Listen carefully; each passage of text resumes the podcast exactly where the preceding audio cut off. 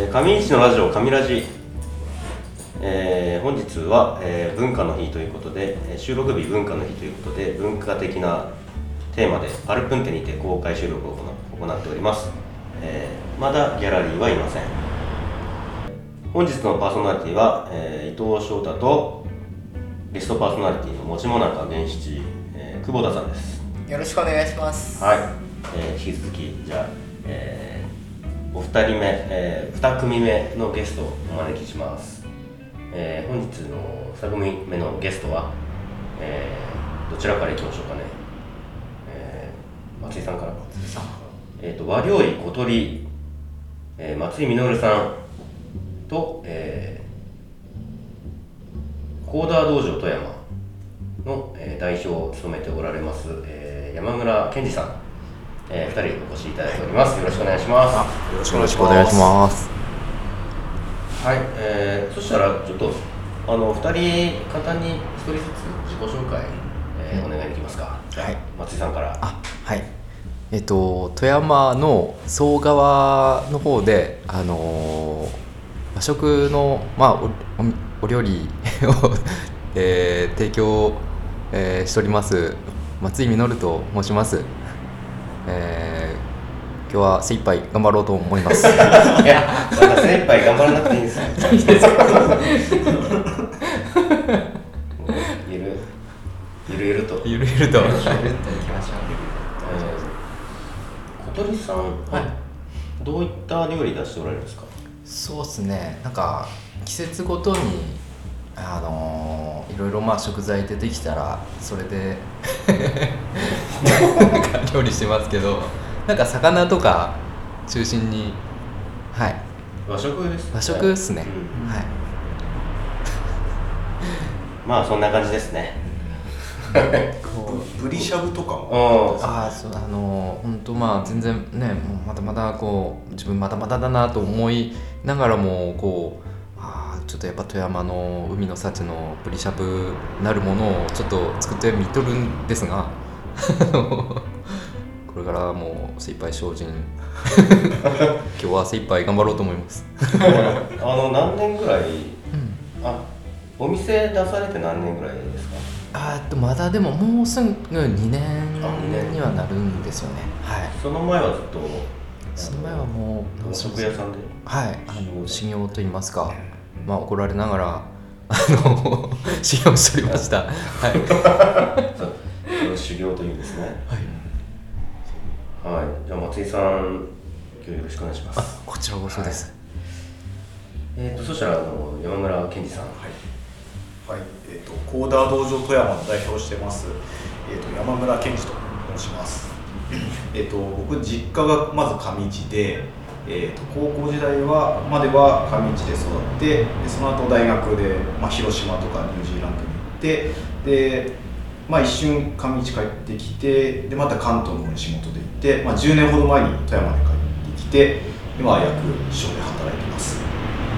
で、えー、とそうですねコーダ道場富山って何かっていうのを簡単に言うと、まあ、子供向けのプログラミングとか電子工作の、えー無料の寺子屋っていうもので今うん。コーダ道場自体は世界に2000箇所あって日本には200箇所大体200箇所あって富山県内には9箇所あります。うーん。で多分イメージが多分わかんないと思うんであの言うとあのまあなんか公園みたいな感じなんですね。えっ、とパソコンとか公園。そうそう。パークの方ですか？パークの方。講演会じゃなくて公園その喋る方じゃなくて、パークの方で。すパークの方の公園でかあの公園になんか遊具とかあるじゃないですか、はいはいはいはい。滑り台とかジャングルジムとか。ああいうのの代わりに、まあ、パソコンとかなんかロボットが作れるキットとか、置いてある、うん公園みたいな感じ、なんでそこに来て、まあ、そういったものでこう子供が遊びながら学びながらあ遊びながら学びながらまあ過ごすみたいなそんな場所がまあコーダーとして。そんなものをやってるものです、はい、上市もやってるんですよね。上市でもやってます。上市ではあのアルティネットさん。でコーダー道場上市っていうのをされてて今僕は、まあ、コーダー道場富山なんですけども、まあ、サポートとしてあのちょっと手伝ってあの運営の方を運営さったりしてたりします。なるほど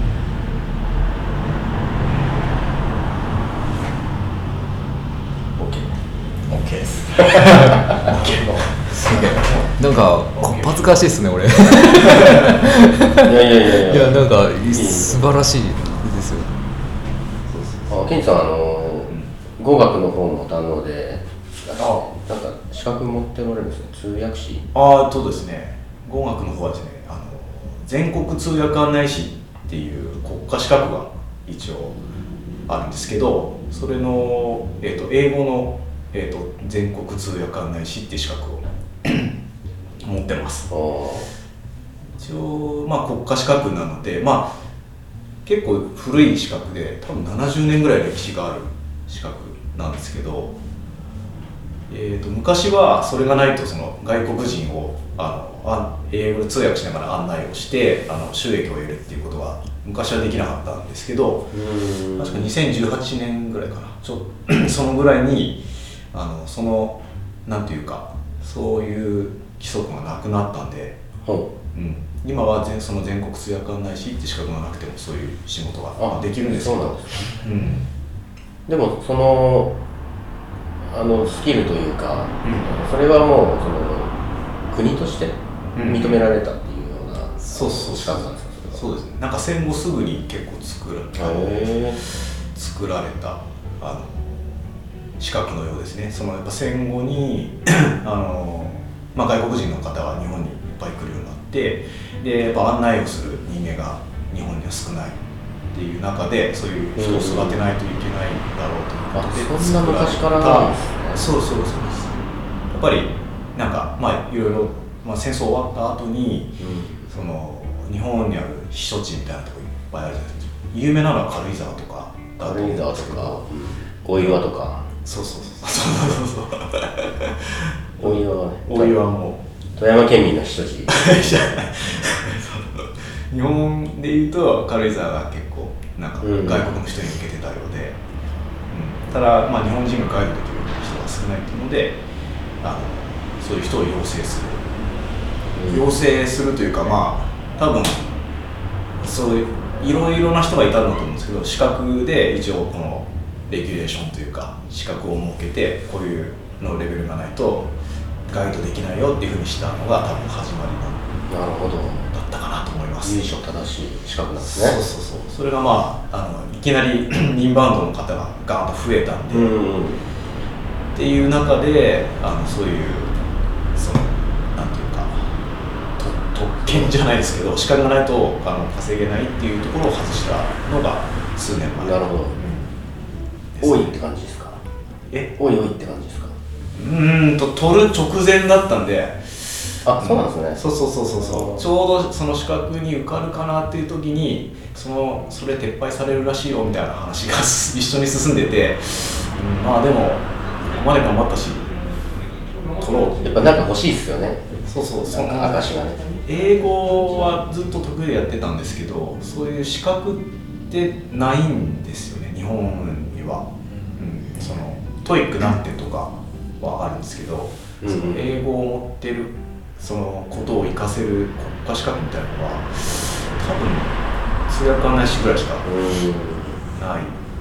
なるほど。うん、でやっぱ形にしたいなっていうのがあったのはやっぱありますね。うん。そんなケンジさん。はい。はい じゃあそんなケンジさんからいきましょうかあ、僕からいきますか。そんな はい。そんなケンジさんが、はえー本日お持ちいただいた、はい。えー一押しの本はい。ご紹介いただけますでしょうか、はえっ、とですね、僕が持ってきたのは、まあちょっと見え見えないんですけど、別に画面ないですけど、誰も見えない この本でございます。あの、ライフロングキンダーガーテンっていう本ですね。えっ、と、これは、あの、日本語に直訳すると、あこの本の中では、障害幼稚園、生涯って一生涯の生涯の幼稚園っていうふうに訳されてますけど、まあ、僕的には、なんでしょうね、人生丸ごと幼稚園。そんな訳がいいんじゃないだろうかと勝手に思ってるんですけど、えー人生丸ごと幼稚みたいなそんなまあことかなと思って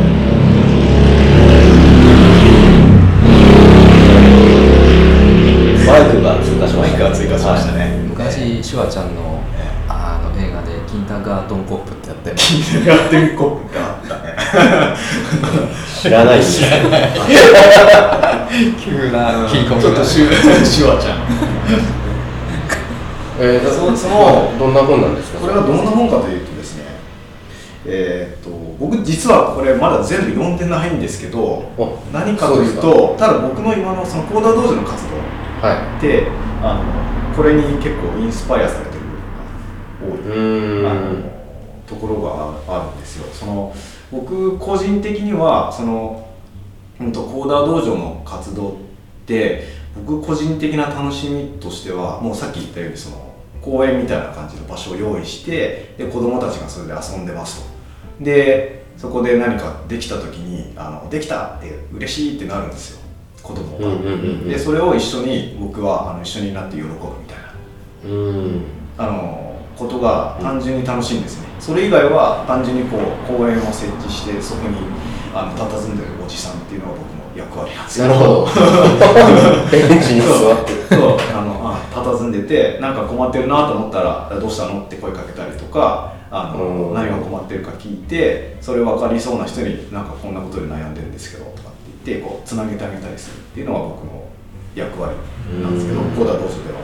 でまあ、それが個人的な楽しみの部分があって、えー、とでもそれだけだとあ、まあ、そういうことが実際にその、まあ、これ教育者の人が、あの分析とか研究とかしてどういったところがあのその活動に効果があるのかとかあのどういったところが面白いのかとかあとはあのこういう取り組みを入れるともっと面白くなるよとかっていうのがまとめてあある本がこの「ライフロムキンダーガーテン」という本なんですね。でそうですね。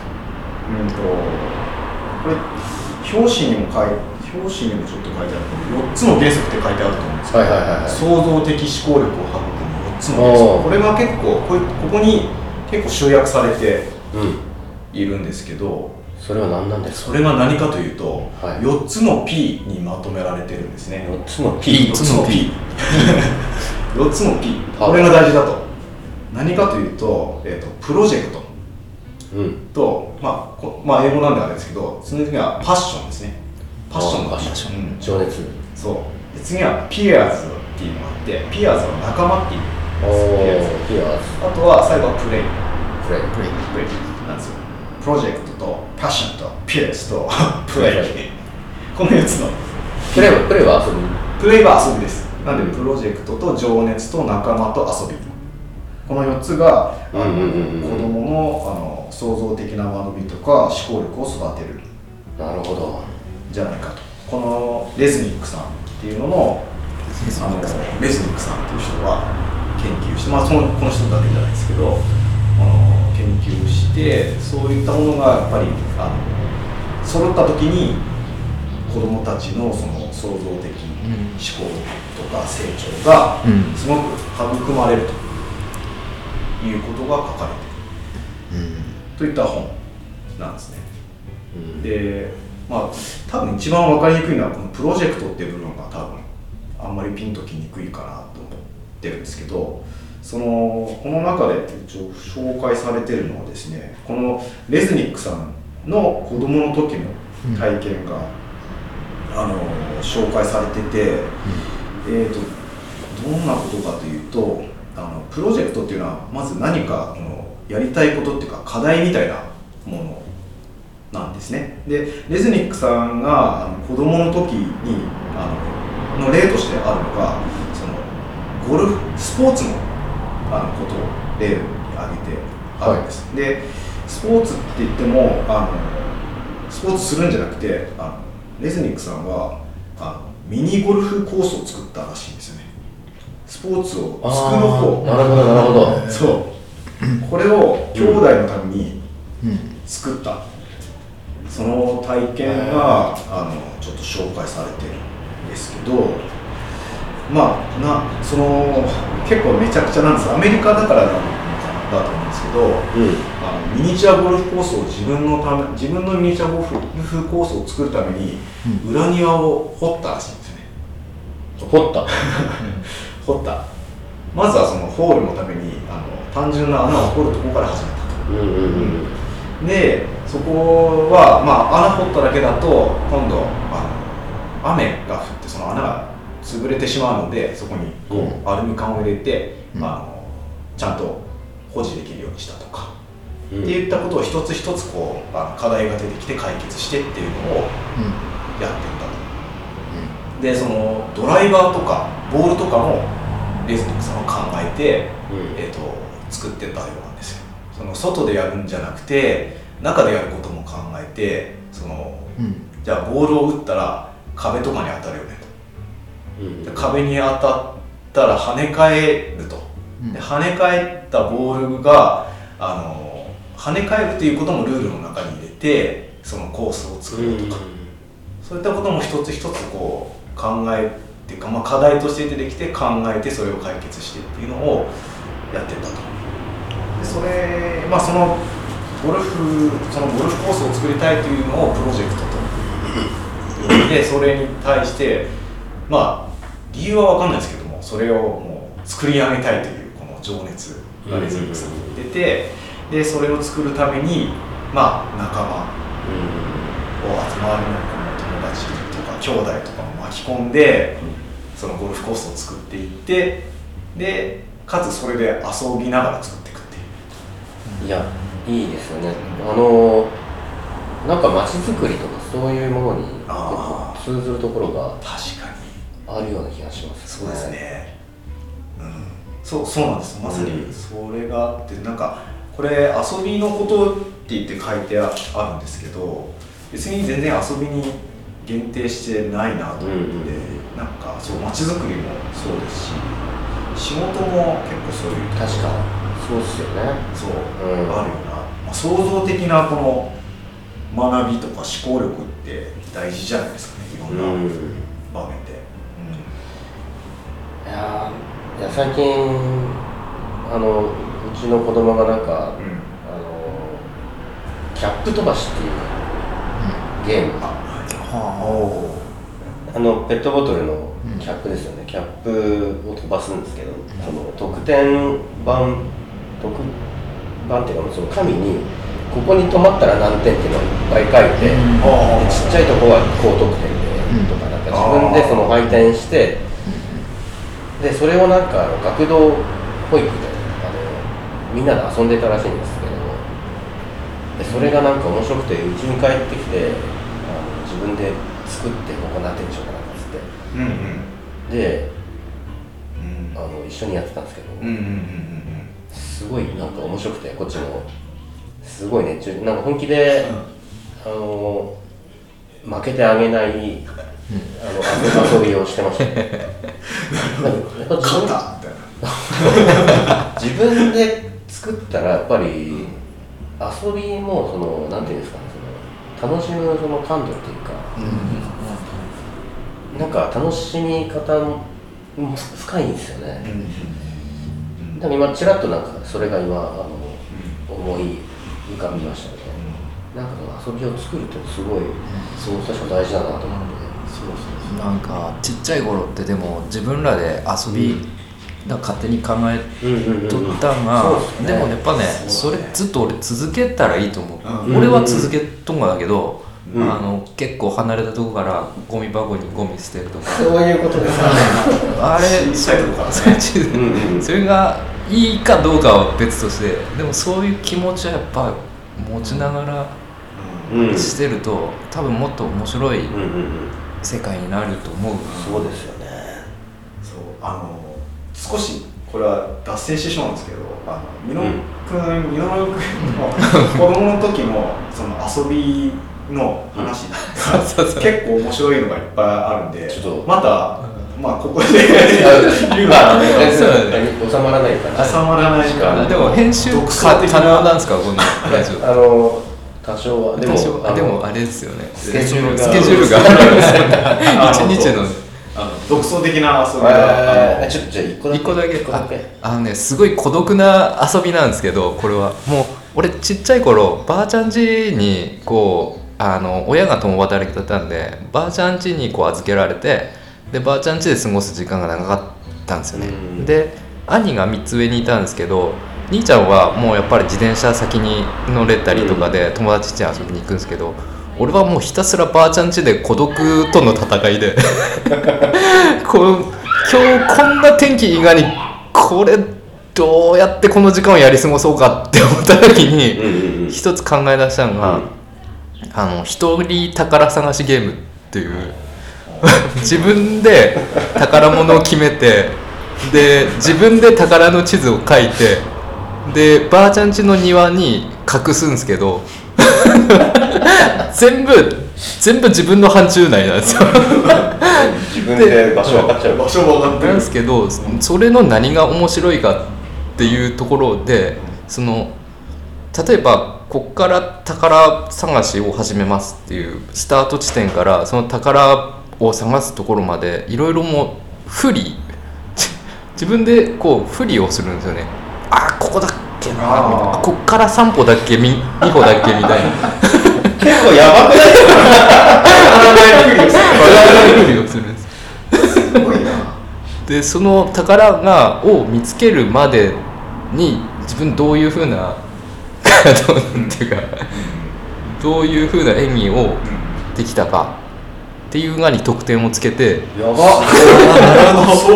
やばいそれ。効果ポイントはそこそないよねうだってそう。誰も見てないわけでしょ。誰も見てないんですよ。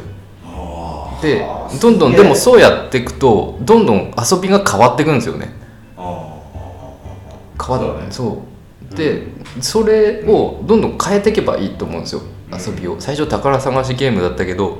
次はなんかあの一人あの演技ゲームみたいな。うんうんこなんていうかね。一はいはいはい。人一世尾形みたいなことになってて。ルール変わ ルールどんどん変わってなんかそうやってなんか発展していく社会があればいいんじゃないかと 思ったりもするんですけど。この金がああとこの本ライフライフ金だがグ金だがこれはもうそれを仲間をこう巻き込んでいってそうみんなのうん。みんなのことにしていこうっていうような感じなんですかね。仲間がいるとやっぱりそのまあ学びだそのまあ英語英語で書かれている部分があるんですけどそのピアメンタリーっていうんですけどその仲間同士でこう教え相談したり教え合ったりする、そういったこともあのまあな学びを育んでいくっていうことその自分が学んだことを相手に教えるで同世代の人からまた教えてもらう、えー教えるっていう相手は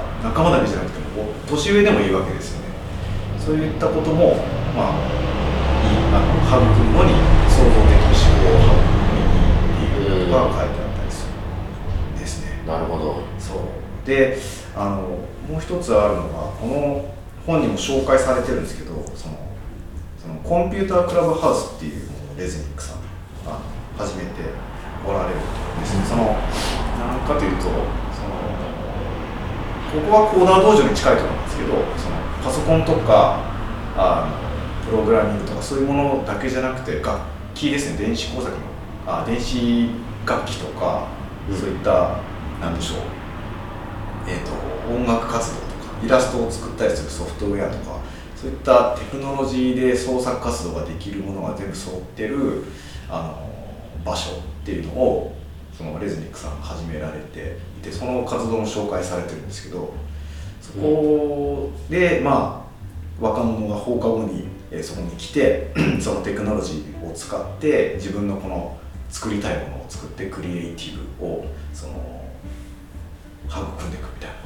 うんうんそういった環境を提供してるっていうのがあのあってそこではこのレズニックさんのこのなんて言うんでしょう。この4つの P ですね。を意識した活動がされていて、すごくあの世界中でもうん。で日本にも1個だけあるんですよ実は。あそうなんですか？ところがあってそれがしかも結構ラッキーなことに加賀市にあるんです近い。近い。うん。1時間ここから1時間ぐらいのところにあるんですけどなのであのまあ、そこにはもうまさにコンピュータークラブハウスってものが加賀市さんが運あ運営してるん。であ実際の運営は別のあの本当それができる NPO 団体さんがされてるんですけどそういう場所があってもし興味がある方はその場所に行ってみるとあここれこのこれをまさに体現してる場所がうん。近くにあるんで すごくいいと思いますが石川にはもう一つあの耳耳耳ラボっていうところもあってこれは金沢にあるんですけど、ここも同じそのえっ、とコンピューターカナダのコンピュータークラブハウスを運営している団体があの運営している場所があるんですね。企業さんがこのそういう場所を作ろうって言ってあの設置した場所があるんです。そこもすごく面白いんでめっちゃ楽しいです。僕はミミミラボはあの自分であの行ってそこの人とは運営の人とつながってるんですけど実際行くとその近所の子たちが自転車で来てるんでその建物の前に自転車がふわーって並んでるんですよ。20台ぐらい自転車が止まっててなんかその中に入るとそのまあマックの前でこうイラスト描いてる子がいたりとかヘッドホンつけてドラム叩いてる子がいたりとか。すごい自由自由なんですね。そうじ基本自由なんですよ、うん。やりたいことをやってものを作るとで学生の人学生の子とかその、まあ、運営のトップの人とかがその場にいるんで分からんことがあったらまあ聞いてあこここうしたらいいよとか何悩んでんのみたいなことをまあ聞きながらこう、うん。自分のプロジェクトをそのどんどん進めうん。そういう場所がありますね。うん。すごく面白い、うん。まあ今の、まあ、ケンジさんの活動うん。とあのその本っていうのはすごい